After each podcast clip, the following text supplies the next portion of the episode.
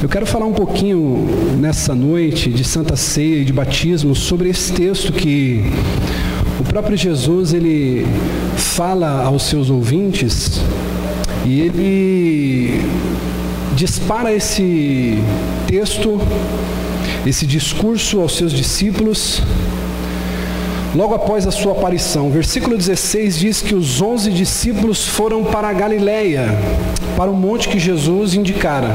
Isso quer dizer que eles estavam ali esperando que se cumprisse algo. E quando eles olham para Jesus e eles veem Jesus, eles o adoram. Esse grupo de discípulos, ele se divide. E por que, que ele se divide? Se divide porque alguns creram e outros não. Diga comigo, uns creram e outros não. E nesse meio tempo de que alguns creram e outros duvidaram, outros não creram, Jesus então ele se aproxima daquela multidão e ele diz as palavras, querido, que nós acabamos de ler que foram poderosas. Ele diz assim, ó: Toda autoridade me foi dada no céu e na terra. Diga uau. Isso é muito poderoso, irmão. Jesus reúne os seus discípulos as pessoas que estavam ouvindo, e ele diz algo poderoso, André, Andressa. Ele diz assim: Todo o poder me foi dado no céu e na terra. E isso, querido, é algo que tranquiliza o meu coração. Eu não sei se tranquiliza o seu, mas saber de que eu sirvo um Deus, saber de que nós adoramos a um Deus de que tem todo o poder no céu e na terra e que tudo que é lá. Esse texto, querido, vai nos falar de uma cerimônia que Jesus ele nos ordena fazer. E esse batismo que a gente considera um cerimonial, diga bem alto, bem forte comigo, um cerimonial. Esse cerimonial, ele nada mais é do que uma manifestação externa que nós fazemos de uma graça de Deus interna que a gente recebe. Porque ninguém desce as águas se primeiro não se arrepender e crer. Esse é o caminho do Evangelho, essa é a proposta do Evangelho. Todo aquele que crê, todo aquele que se arrepender dos seus pecados, descer as águas, esse será salvo. O batismo, ele não é um indício de que se você não for batizado, você não será salvo. Mas o batismo, aliás, ele não salva ninguém. Amém? Diga comigo, o batismo não salva. Mas o batismo é um sinal de que você reconhece a salvação. Então, em si, o batismo ele não tem efeito salvífico, ele não tem efeito de salvação. O que, que é o batismo? É um cerimonial. Ele representa o testemunho público de fé que a pessoa tem em Jesus. Hoje, essas duas pessoas que nós iremos mergulhar nessas águas, elas estão publicamente declarando que na vida delas não existe um outro Deus a não ser Jesus Cristo. Então isso que é o batismo. Tem pessoas que dizem assim, posso falar? Ah, bispo, eu não vou me batizar não. O pessoal diz aí que quando você se batiza aí, é... o pau fecha, bispo. Acontece um monte de coisa. Você começa a ver coisa que você não via. Quem já ouviu umas conversas assim, irmão? Ah, bispo, se eu me batizar, eu não sei não, vou começar a ver anjo, começar a ver demônio. E tem outros irmãos que têm um discurso mais ou menos assim, bispo, eu não vou me batizar não. Aí você pergunta por quê? Ah, eu preciso colocar minha vida em ordem. Você conhece alguém assim? Se tem alguém hoje aqui, irmão, que está assim, com esse pensamento, Jesus vai te pegar hoje aqui. Ah, bispo, eu quero pôr minha vida em ordem. Eu não estou com a minha vida ainda totalmente ok para poder me batizar. Posso te falar uma coisa? Eu sirvo Jesus há 15 anos, estou tentando colocar minha vida em ordem até hoje. Todos nós temos áreas da nossa vida que precisa ser melhorada, sim ou não? Então é um engano, um rude engano você esperar colocar tua vida em ordem para se batizar. Eu quero falar aqui, testemunhar rapidamente, brevemente, sobre como foi o meu batismo. O meu batismo foi de última hora. Eu não levei roupa, eu não levei toalha, eu não peguei curso de batismo. O meu batismo foi aquele batismo às pressas. Eu estava no culto já servia a Deus, mas eu ainda fumava. Eu estava no culto, eu já servia a Deus, Lucas, mas eu ainda gostava de tomar uma escolzinha. Gostava de tomar uma Itaipava, uma Braminha. Eu estava no culto, talvez como alguém está aqui essa noite. Não, eu estou indo lá prestigiar.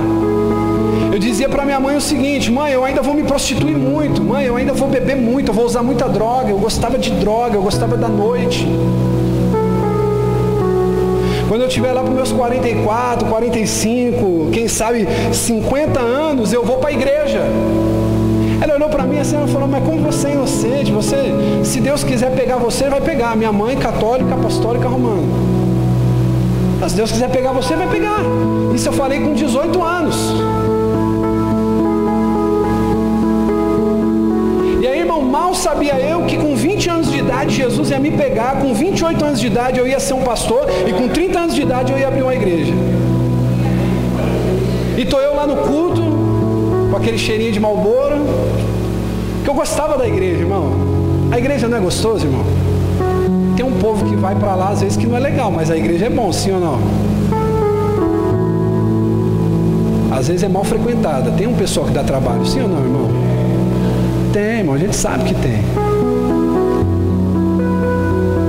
Mas a igreja é uma benção. Eu estava assim. Um ano já indo na igreja, para mim estava ótimo desse jeito. E sabe o que eu quero dizer uma coisa para você, irmão? Jesus ele é perito em frustrar os nossos planos. Nos meus planos estava tudo certo, eu estava salvo. Assim, Jesus vai me salvar, tá tudo ok. E sabe uma coisa que nos engana muito? Posso te falar isso aqui, sim ou não? Uma coisa que nos engana muito é a gente sentir a presença de Deus. Eu ia para os cultos, irmão, eu ainda. Isso aqui é só os mais antigos que vão lembrar. Quem lembra aqui do, do trem Calmon Viana, sentido Braz, que andava com as portas abertas, os caras surfavam em cima? Eu sou dessa época, irmão. A gente fumava maconha no primeiro vagão e o quarto era dos crentes. Quem lembra disso? Quarto vagão era dos crentes. Aí quando eu estava meio para baixo, eu ia no quarto vagão. Aí eu ia ver a pregação, eu ia ouvir os louvores, eu ia receber uma palavra, aí eu ia trabalhar. Mas quando eu estava meio aloprado, aí eu ia no primeiro vagão, que era da função. E estava bom. Eu sentia a presença de Deus no culto. Eu chorava em meio aos louvores. Tem como não chorar ouvindo a, a, a Ju cantando, ouvindo a Bianca cantando, ouvindo o evangelista, ouvindo essa, essa banda de louvor maravilhosa? Tem como não se emocionar? A gente sente, a gente se arrepia, assim ou não? A gente fica, oh meu Deus, é muito bom esse negócio de sentir Jesus. Só que no fundo eu sabia que não estava mudando. Eu ia para os cultos, eu chorava, o povo até então olhava e dizia, poxa, a vida do crente está tendo mudança, mas dentro de mim eu falava, ainda falta alguma coisa. E foi então quando eu cheguei naquele culto, eu já era um frequentador daquela igreja há mais ou menos um ano, e estava tendo batismo. E aí eu fui batizado ali, querido, me pegaram nas pressas, falou, Cleiton, é agora, vai que você morre. Eu falei, misericórdia. Eu era novo ainda, estava com 21 anos de idade falou, vai que você morre aí, para onde você vai? Eu falei, não, vou me batizar, ué, se é só isso, eu vou me batizar. Irmão, depois que me batizei, eu continuei lutando com tantas outras coisas. Depois que eu virei pastor, eu continuei lutando com tantas outras coisas. Depois que eu fui consagrado e ordenado a bispo, eu continuei lutando com tantas outras coisas. Eu quero dizer uma coisa para você, irmão: ninguém está preparado para o que Deus tem para fazer na tua vida. E a gente vai perceber, querido, que esse texto que Jesus ele nos diz é um imperativo. Nós temos que ir fazer discípulo de, de todas as nações. Eu costumo dizer, querido, que é muito pequeno e errado pensar que eu sou pastor dessa igreja. Eu não sou pastor só dessa igreja. Eu sou pastor, querido, dessa nação. Eu sou um pastor brasileiro. Eu sou um pastor do estado de São Paulo meu púlpito, querido, não é simplesmente esse púlpito da DAP, onde eu prego na quarta ou no domingo, mas o meu púlpito, querido, é cada coração que está disponível aí fora para ouvir o Evangelho. É para isso que o Senhor te chamou. Ele diz isso no texto dele. Portanto, vão e façam discípulos. Essa é a ordenança, Andrés, essa é a ordenança. Ô bispo, então o que, que vai acontecer aqui agora? O que vai acontecer aqui agora tem três significados. Eu poderia trazer vários, mas eu quero ser muito breve três significados tem o batismo. Quantos? Três. O primeiro. O primeiro significado que o batismo me traz é que Jesus morreu. É a primeira coisa que vai me trazer a memória. Diga comigo, Jesus morreu. E o que, que o batismo me diz? Que eu morri com ele. Romanos capítulo 6, versículos 6 e 7 diz: Pois sabemos que o nosso antigo ego foi crucificado com ele, a fim de que o corpo do pecado pudesse ser aniquilado, para que não fôssemos mais escravos do pecado, porque qualquer pessoa que morreu já foi liberta do pecado. Então, irmão, a Bíblia não está falando aqui de uma morte física. Então, quem vai se batizar, fica tranquilo. Não, não vai afundar vocês aí 10 minutos, 5 minutos, fica tranquilo. Diga, ufa. Você não vai ver a morte física de alguém. Você vai ver uma morte, querido, do velho homem, da velha natureza.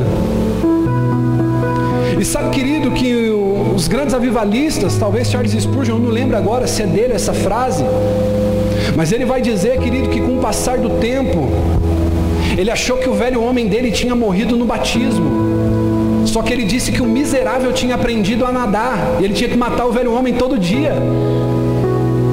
Já parou para perceber, irmão? Você que tem 10 anos de igreja, 5 anos de igreja, 20 anos de igreja. Ô bispo, eu me batizei, mas o velho homem insiste em voltar todo dia. É, irmão, o miserável aprendeu a nadar. E você tem que ir afogando ele todo dia. Porque aquele que está em Cristo, nova criatura é. E as coisas do passado ficaram. Agora tem pessoa que se entrega, nós não podemos fazer isso. Então, querido, o que, que é o velho homem? O que, que vai ficar nessas águas quando eles descerem? O velho homem representa a natureza dominada pelo pecado. Morre e nós passamos a ser dominados totalmente por Cristo. Irmãos, eu não sei se vocês ficaram sabendo aqui de um, de um pastor que foi pego tomando cerveja. Quem ficou sabendo disso aqui? Um pastor muito conhecido. Tadinho, ele estava lá no, no, numa festa em algum momento e tinha alguém que de maneira intencional quis gravar aquele pastor tomando cerveja.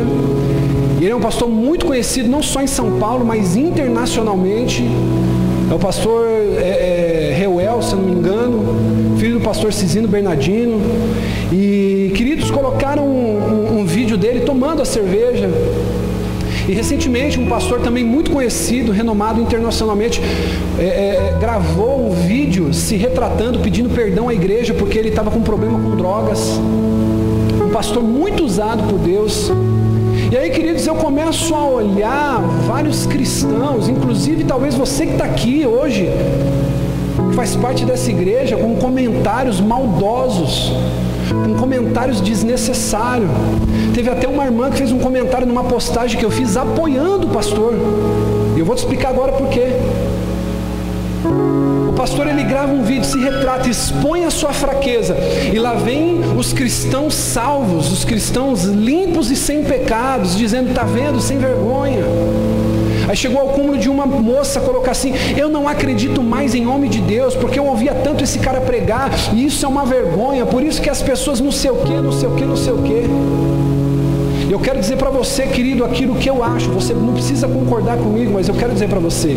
Eu acredito mais nesse pastor do que naqueles pastores que são super-homens e não peca e nunca falha.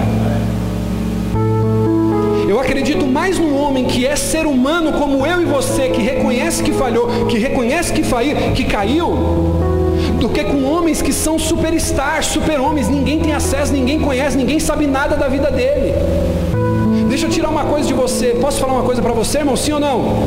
Quando Jesus te salvou, Ele tirou o pecado de você, Ele não tirou sua humanidade.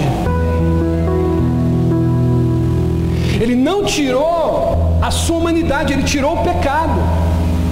Ele tirou para te fazer uma nova criatura. Agora, o que, que eu vejo, querido? Uma geração de cristãos que estão dentro da igreja, que estão mais preocupados em matar as pessoas que erram do que estender a mão para levantar. É o que a gente tem visto nos dias atuais. As pessoas elas mais matam do que estendem a mão para contar. Eu posso te dizer uma coisa, sim ou não? Jesus, irmão, não te chamou para ser xerife na vida de ninguém. Por isso, olha para o teu irmão aí, diga aí para ele assim, olha para a cara do teu irmão, dá um sorriso para ele, diga para ele assim, cuida da tua vida.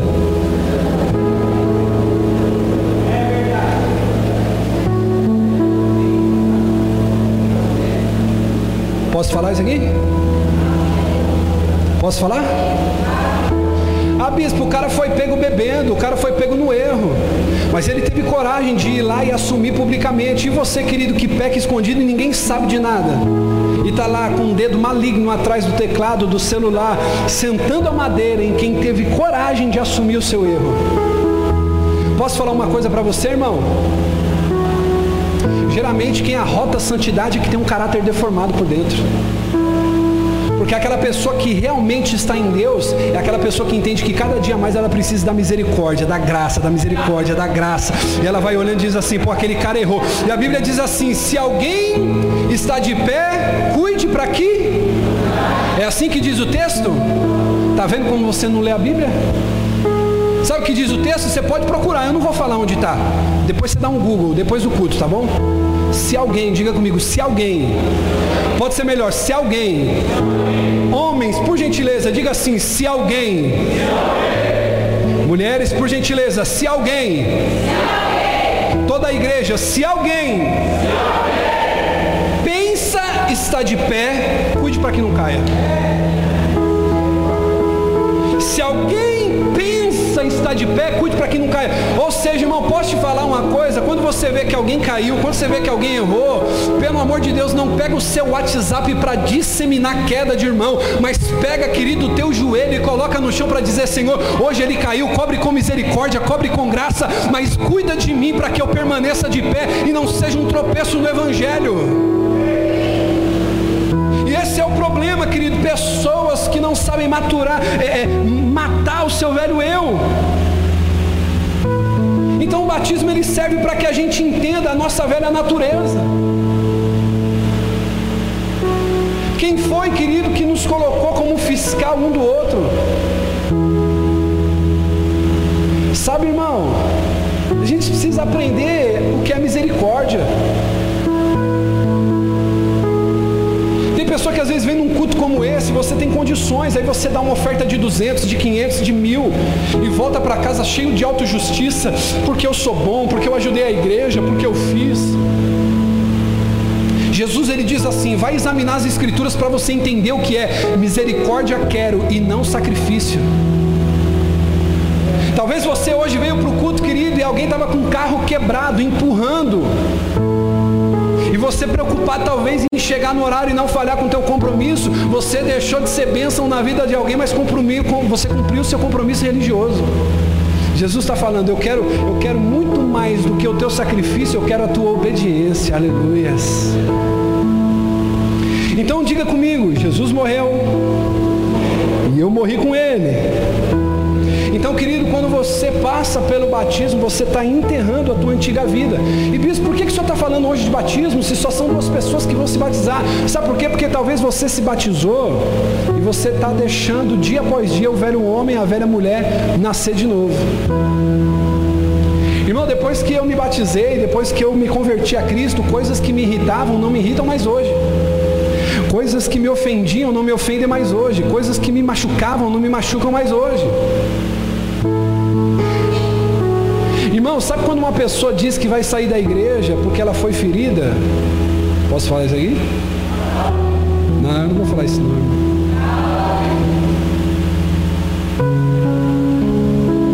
Ô bispo, eu estou saindo da igreja porque eu estou ferido. O problema é justamente esse, querido. Você foi ferido, tinham que te matar. Você só saiu porque você foi ferido. Se tivessem te matado direito, você não saía, porque morto não sente dor, morto não sente ofensa, morto. Ah. O Evangelho, querido, não fala de te abençoar, o Evangelho fala de te assassinar uma linguagem um pouco dura, talvez, para você que está me ouvindo aqui essa noite, mas o Evangelho é para isso, o Evangelho não é para te abençoar, o Evangelho é para tirar a tua vida e te trazer uma nova que Cristo te dá. É isso que Jesus ele quer, irmão. Ele quer tirar todo o teu estilo de vida passado e quer te dar uma nova vida. Irmão, tem pessoas, posso dizer isso aqui?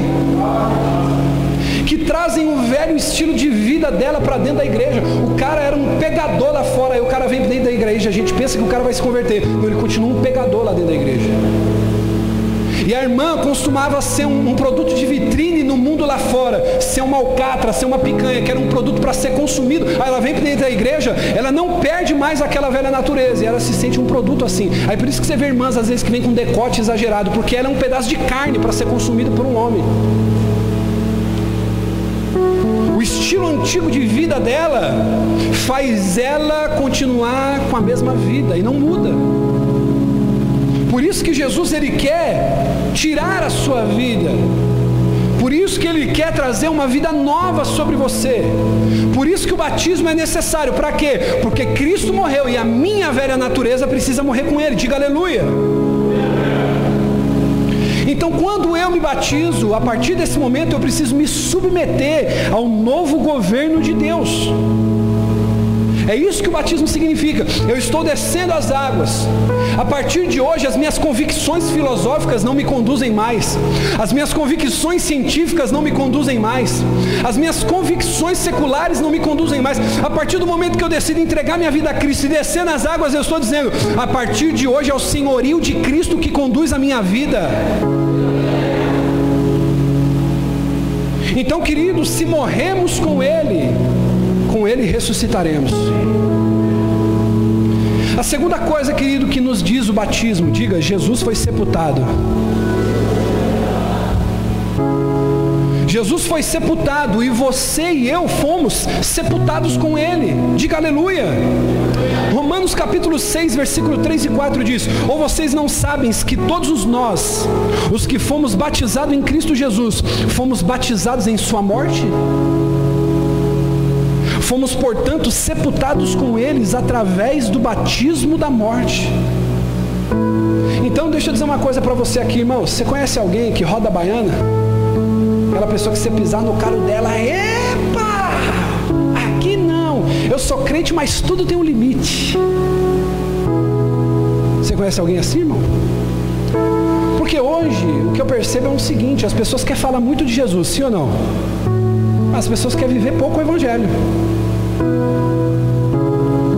Então, irmão, a primeira coisa que eu quero dizer aqui para você: não aceite crítica construtiva de quem não constrói nada. Posso falar isso aqui? Eu não sei se eu falo. Ô bispo, eu estou com um casamento quebrado. Aí eu vou ligar lá para minha amiga Adelaide. Já está no quinto casamento. Adelaide, menina, o que, que eu faço aqui para ficar bem? Larga ele, sua trouxa. Tem que fazer igual eu. Agora eu estou bem, agora eu estou feliz. Cinco filhos de cinco maridos diferentes, recebendo cinco pensão. O problema muitas vezes é esse. As pessoas, tem pessoas que falam muito bem, sim ou não? Falam muito bem daquilo que praticam muito mal das coisas hoje, querido, que eu sou mais discipulado por Deus e pela vida da minha esposa. Pela própria igreja. É a gente, querido, falar aquilo que vive, não só simplesmente falar aquilo que a gente lê. Então, mais do que o seu discurso, a gente vai observar a tua vida. E é isso que você precisa fazer, irmão. Deixa eu dizer uma coisa para você, para de ficar dando crédito para pastor que você vê na internet.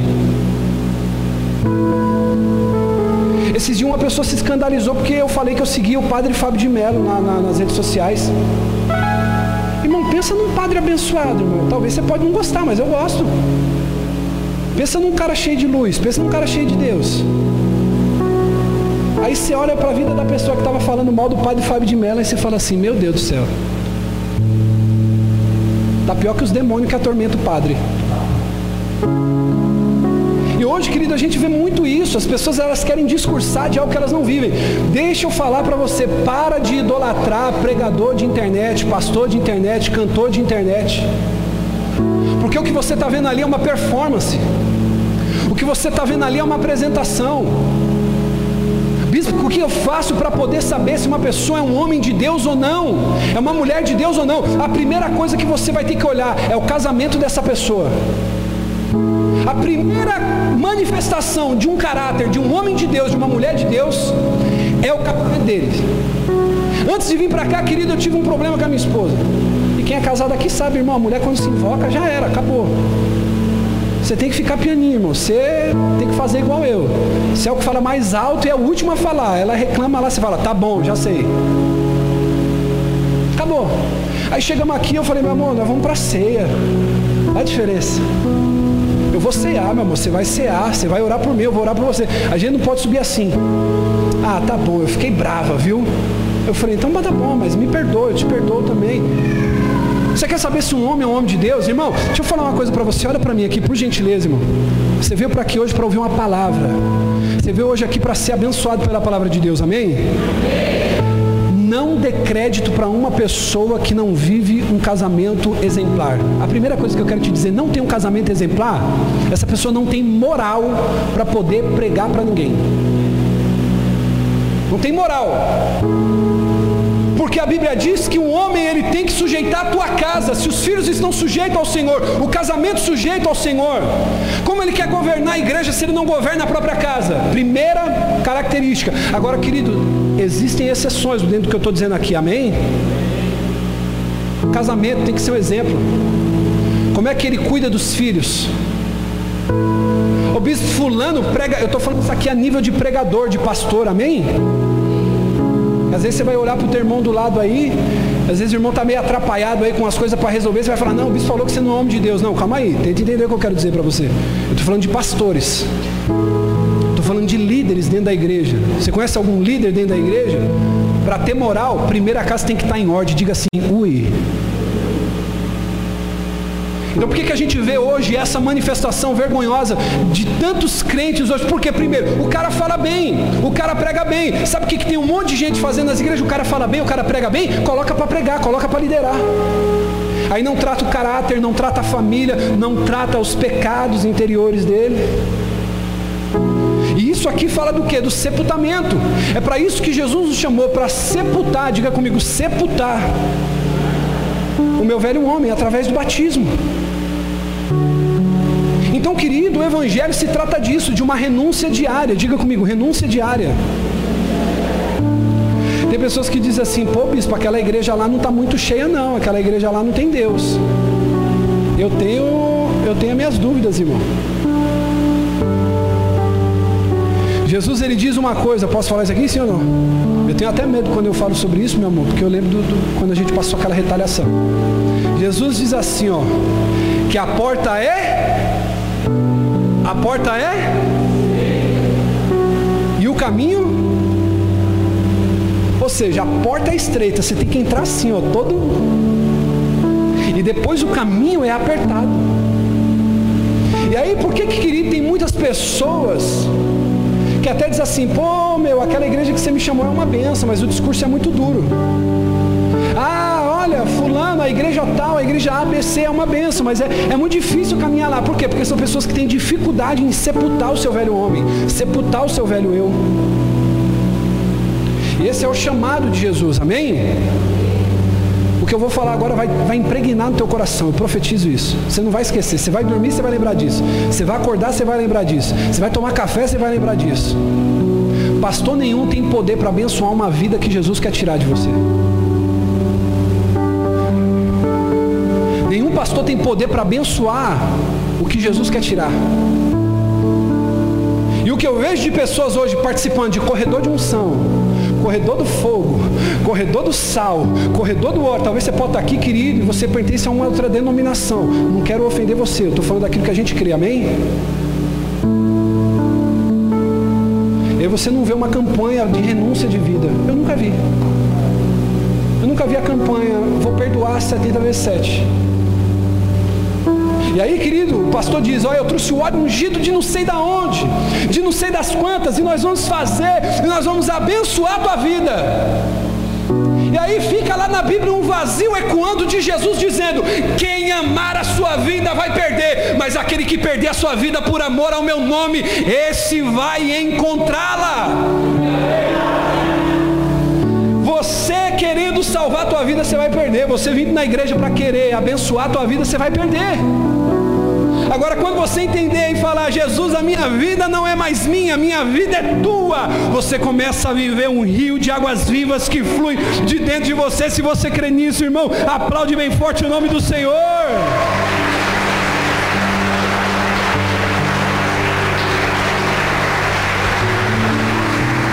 Aleluias! Então, meu irmão, deixa eu dizer uma notícia para você aqui. Jesus quer tirar a tua vida, Ele não quer abençoar a tua vida. Eu sei que é difícil. E depois o pessoal quer matar, fala, bispo, tinha tanto visitante, tanto familiar. Senhor podia ter pregado sobre Davi e Golias, que eles iam vencer o gigante. Que ia ser uma bênção, bispo. Ô bispo, o senhor podia profetizar, revelar para o meu vizinho lá que eu chamei para vir no meu batismo. O senhor podia dizer que nós íamos ser mais que vencedor.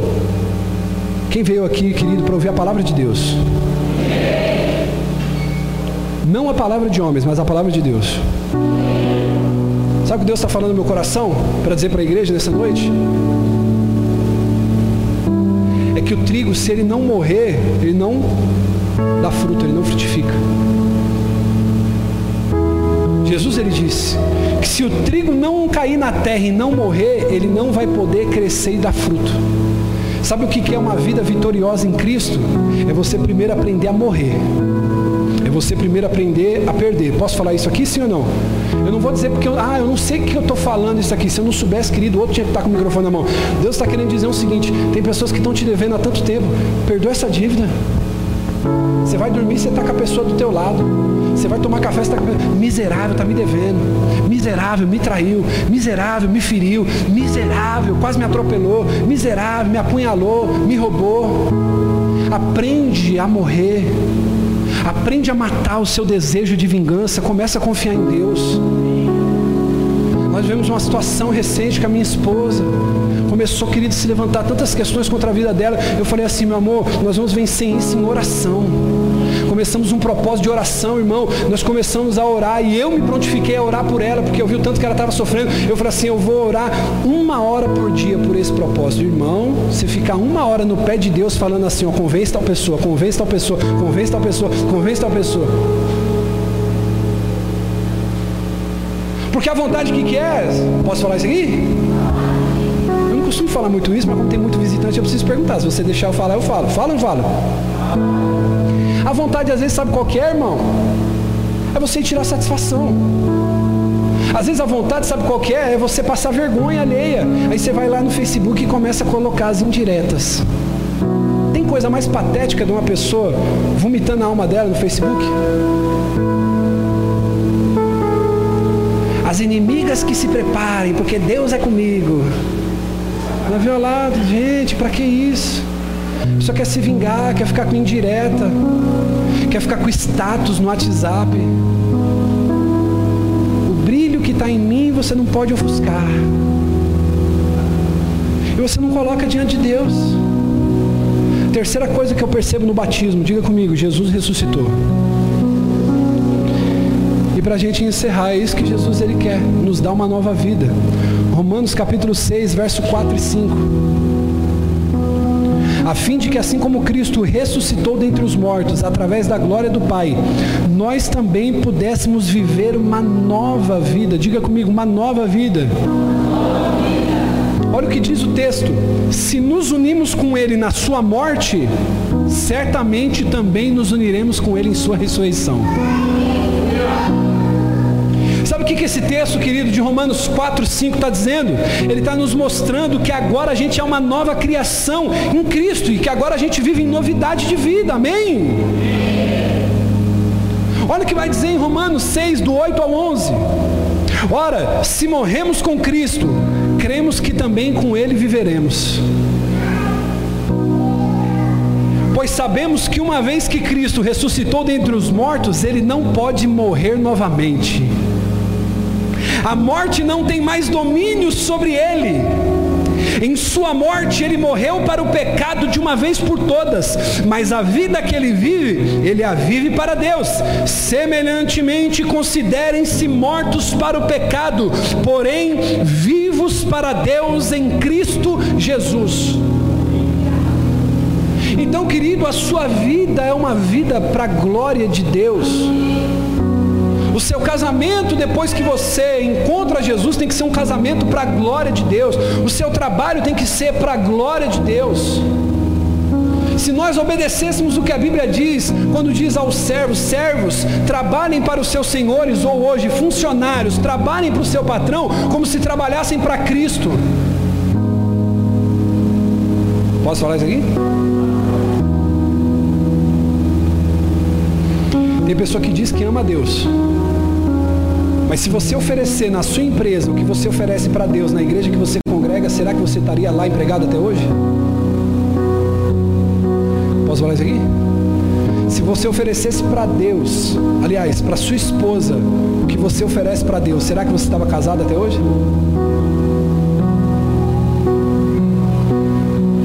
Sabe o que significa o batismo, irmão? que nós estamos declarando cerimonialmente diante dos nossos amigos, diante dos nossos conhecidos, que nós a partir de hoje não temos mais parte com o reino das trevas que nós não temos mais parte com o reino das trevas, que nós não temos mais parte com aquilo que é do mundo. A nossa vida agora pertence a Deus. Nós somos uma nova criação e pertencemos ao reino de Deus.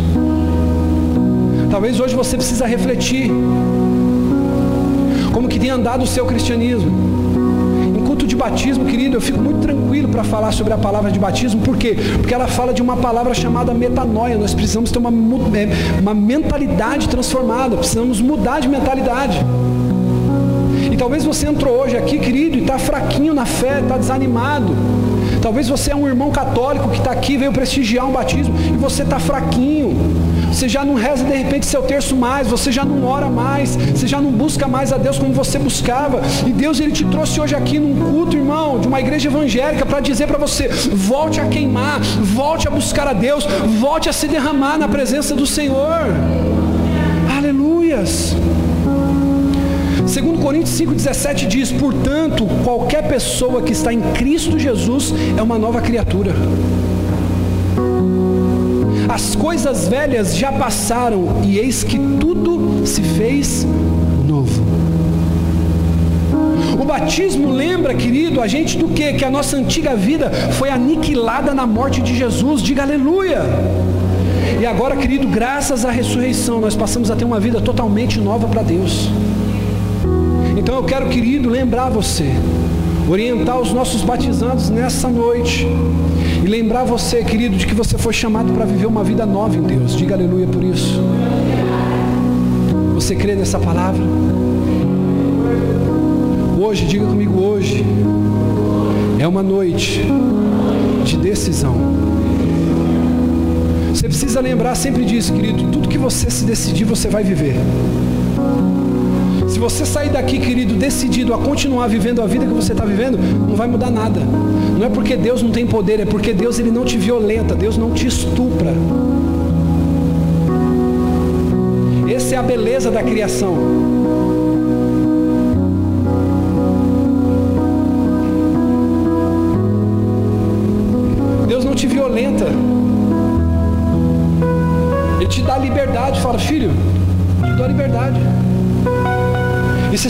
Que é o pior castigo que Deus pode dar a um ser humano?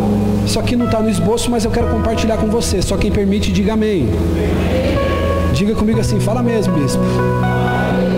Romanos. Isso não está no sermão, mas como seu pastor eu quero abençoar a tua vida. Sabe qual é o pior castigo de Deus? Abre para mim Romanos. Tá ligado o projetor não? Não? Romanos capítulo 1, versículo 18. Procura aí, irmão.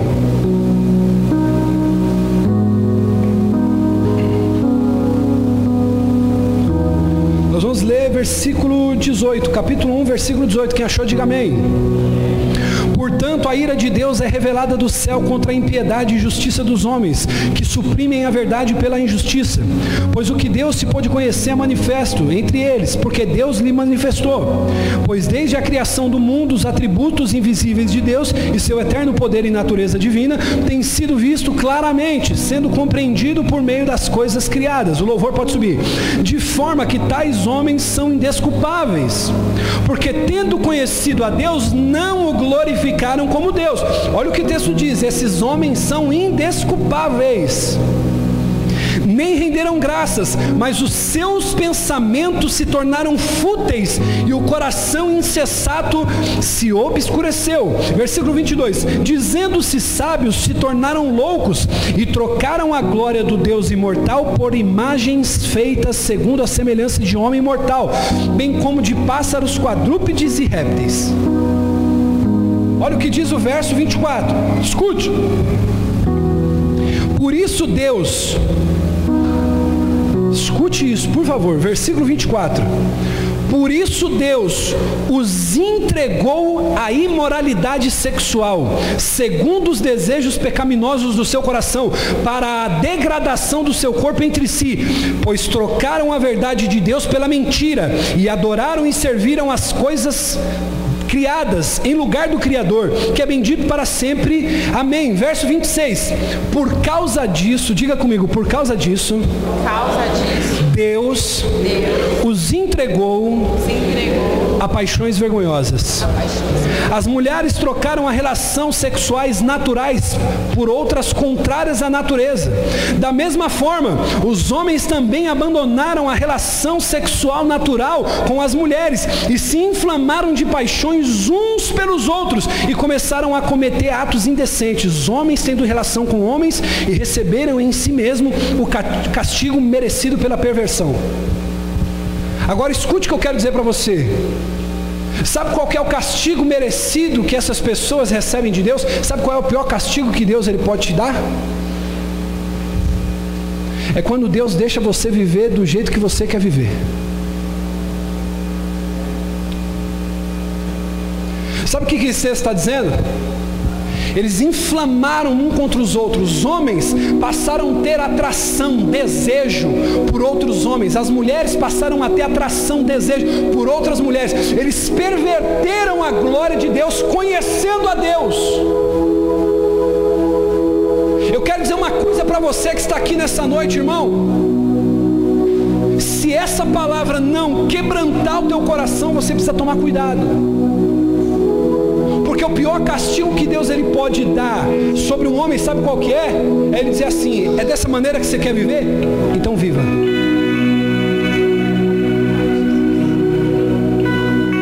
Tem um ditado que por aí que diz o seguinte: se te faz feliz, faça.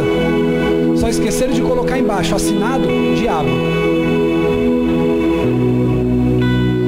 Deixa eu fazer uma pergunta aqui. Só quem gosta disso vai levantar a mão. Quem gosta de Coca-Cola aqui, irmão? Experimenta ficar 10 dias em jejum de água só tomando Coca-Cola. Você gosta de Coca-Cola? Sim ou não? Mas toma todo dia para ver. Quem gosta aqui, irmão, do McDonald's? Estou disponível depois do culto, tá? Também gosto. Mas experimenta tirar alface, legumes, hortaliças do seu cardápio e só comer fast food. O que, que vai acontecer com você? Gosta de doce aqui? Doce, doce, qualquer tipo de doce. Quem gosta? Mas por que, que você proíbe o teu filho? Hã?